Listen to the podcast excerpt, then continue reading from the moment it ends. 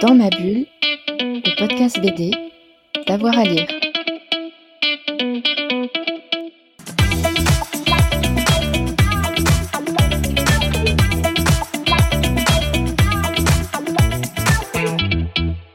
Bonjour à tous et à toutes, bienvenue dans ce nouvel épisode de Dans ma bulle, votre podcast 100% BD, en direct depuis le Festival international de science-fiction, Les Utopiales. Mon invité aujourd'hui est passé par l'école Émile Cole à Lyon.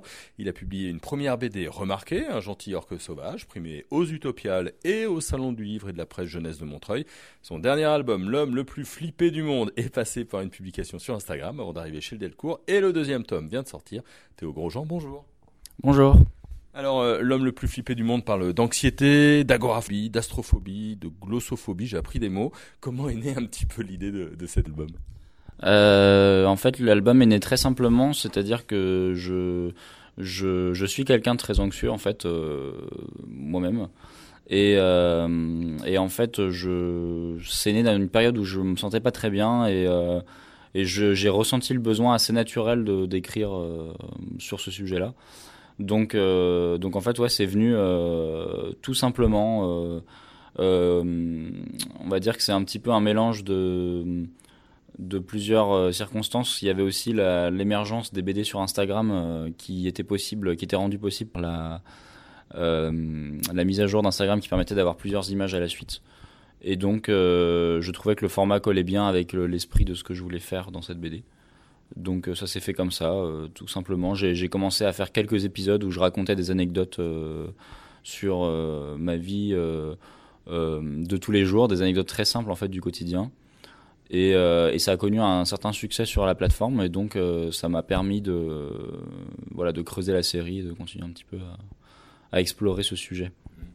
Est-ce que rire de l'anxiété, de son anxiété, c'est facile?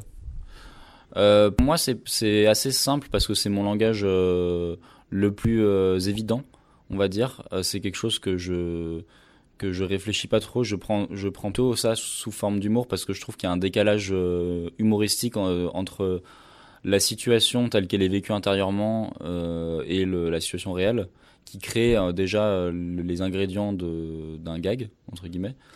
Et donc pour moi, c'est assez naturel de le faire dans ce sens-là. Euh, même si euh, on a tendance à, dans un premier temps, vouloir euh, souvent aborder le sujet de manière assez premier degré et de manière assez intense. Et je pense que dans mon cas, c'était un petit peu un piège. Et j'ai attendu de prendre un petit peu de temps pour avoir du recul et justement pouvoir regarder le, les situations avec plus de, on va dire avec plus d'humour tout simplement. Et, et, je trouve que c'est comme ça que c'est le plus pertinent et c'est aussi comme ça que c'est le plus agréable, je pense, pour euh, les lecteurs à lire. Quoi. Mais est-ce qu'on arrive après à, à prendre cette distance-là dans la vie quand, quand, on a des angoisses et du stress? Ouais, bah en fait c'est quelque chose qui est permis par la BD et par l'art en général, c'est que c'est ça, ça nous en fait le dessiner ou écrire euh, force un peu à prendre du recul sur les situations qu'on traverse et euh, à poser un peu sur le papier les, les angoisses ou d'autres formes d'émotions. Et donc euh, c'est en fait l'exercice en lui-même euh, force euh, la prise de distance avec du, du, du, dessinateur avec son sujet. Donc donc c'est très bénéfique en fait. C'est toujours bénéfique je pense. Très gros succès, euh, beaucoup de gens se sont reconnus un, petit peu, mais est-ce que du coup ça met une forme de, responsabilité ou de pression euh, à continuer ce projet, même sous l'angle de l'humour? Ouais, bien sûr, bah il y a toujours une forme de, de pression euh, quand il y a la rencontre d'un public sur quoi que ce soit. Justement, moi j'essaye de m'en détacher pour ne pas euh, euh, faire uniquement ce que le, les gens attendent de moi dans la BD et j'essaye de de rester focalisé sur mon plaisir. En fait, c'est vraiment mon objectif. J'essaie de rester focalisé sur le plaisir que j'ai à écrire et qui est ce qui m'a permis de, de trouver mon public. Et c'est pas toujours si simple, ça paraît simple comme, euh, comme conseil, mais c'est pas toujours si simple dans le sens où on, a toujours tendance à, à, euh, transposer euh, les attentes des gens sur son propre travail. Et du coup, c'est un exercice de recul important aussi en tant qu'auteur ou autrice, je pense. L'homme le plus flippé du monde 2 vient de sortir. Euh, là, cette fois, c'est on s'attaque au problème, euh, thérapie, idées, etc. Euh, là, c'était une continuité logique? Le, deuxième tome se, se, concentre plus sur, sur, on va dire, la recherche du, du, poids de, ce, de, ce, de ce personnage qui, est, qui, qui me représente, qui est un peu mon double fictionnel. Donc il va, il va creuser un petit peu dans ses souvenirs. parfois certains épisodes sont moins portés sur l'humour et plus sur le, la la, la, découverte de la, la, comment dire la recherche de son de son de son identité en fait en tant que personnage anxieux. Et, euh, et en fait ouais c'est pas une suite logique dans le sens où je l'ai pas spécialement réfléchi. Ça s'est fait comme ça. Enfin si du coup c'est une suite logique effectivement ça s'est fait comme ça en fait assez naturellement. Au fur et à mesure des strips je ne prévois pas les strips à l'avance en fait. Donc euh, c'est en fonction des idées qui viennent. Donc il n'y a pas de prédétermination dans les albums. Là, je suis sur le tome 3 par exemple et je me laisse un peu aller euh, aux, aux, potentialités euh, sans pour me poser de questions. Ça, il va être quoi? Il va parler de quoi ce tome 3 ben, euh, A priori, euh, euh, il sera plus dans la continuité du tome 2 et je pense que c'est plus un tome qui va euh, améliorer euh, ce que j'ai déjà mis en place. C'est-à-dire que je suis plus attentif à, la narration, je suis moins, un peu moins spontané, un peu plus réfléchi. Donc il n'y aura rien de très nouveau, objectivement mais ça sera une confirmation euh, plus qualitative, je pense, de ce que j'ai fait jusqu'à dans les premiers tomes. Le fait d'être invité dans les festivals comme ça, euh, comme les Utopiales, euh, pour parler de son album, alors que pas mal de scientifiques, etc., c'est une belle reconnaissance. Qu'est-ce que vous en pensez?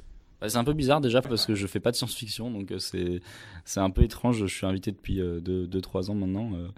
Euh, parce que j'avais gagné un prix aux Utopiales avec un, en 2019. Euh, mais même ce livre-là n'était pas de la science-fiction, du coup c'est un peu étonnant, mais, mais j'aime bien. Je, suis un, je suis un gros consommateur de science-fiction, même si ce qui est un peu intimidant, c'est que pour moi la science-fiction c'est un genre littéraire qui est, qui est extrêmement pointu et qui, euh, qui contrairement à la fantasy par exemple, qui est un peu mon genre de, de, de, cœur, entre guillemets, je trouve ça beaucoup plus trivial en fait la fantasy, je trouve que c'est moins... Euh, c'est plus un jeu, c'est plus ludique dans, dans, après, il y a, des, des contre-exemples évidemment, mais la science-fiction c'est quelque chose de beaucoup plus, euh, beaucoup plus pointu et du coup ça me fait un peu peur d'une certaine façon.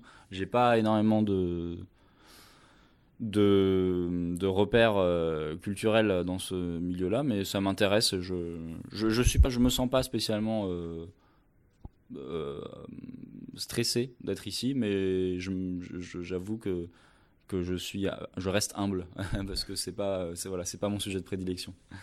On a tome 3, est-ce qu'il y a d'autres projets qui, qui, traînent et qui vous font envie?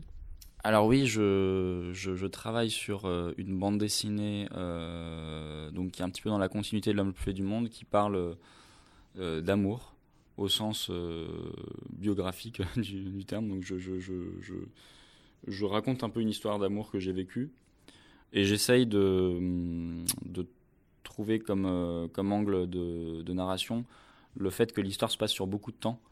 J'essaie de me mettre un petit peu en, en comment dire, en comment expliquer ça? J'essaie de me mettre un peu en d'éviter un peu l'écueil courant de histoires d'amour, des comédies romantiques, qui consiste à s'intéresser surtout à la phase euh, de séduction en fait des personnages et de m'attarder plus sur le, temps. Qu'est-ce que le temps euh, crée sur euh, la relation? Et donc cet album-là, je viens de le finir, qui va sortir en décembre. Et sinon, je publie un, je prépublie euh, des épisodes d'une série qui s'appelle Elliot au collège dans le journal de Spirou et euh, qui va être adapté en album et qui euh, se concentre sur euh, un personnage très anxieux pour changer, mais euh, entouré d'un panel de personnages beaucoup plus beaucoup plus large, avec des personnalités beaucoup plus, euh, euh, enfin très différentes de la sienne. Et, euh, et, je le suis un peu année par année. Euh, je le fais évoluer un petit peu comme un, comme un, comment dire, un personnage. Euh, disons, je, je, je, le fais évoluer un petit peu comme si c'était un, une, une grande tranche de vie sur ce, sur ce, sur ce personnage-là. Et ça, ça m'intéresse de voir un petit peu comment je vais réussir à donner l'illusion que le personnage grandit dans la bande dessinée. Merci beaucoup. Merci à vous. Et voilà, notre podcast terminé pour aujourd'hui. Mais évidemment, abonnez-vous et puis on a déjà 180 épisodes en archive. Vous pouvez euh, garder, euh, rester avec nous toute la journée. Bonne journée à tout le monde et euh, à très vite. Dans ma bulle, le podcast BD, d'avoir à lire.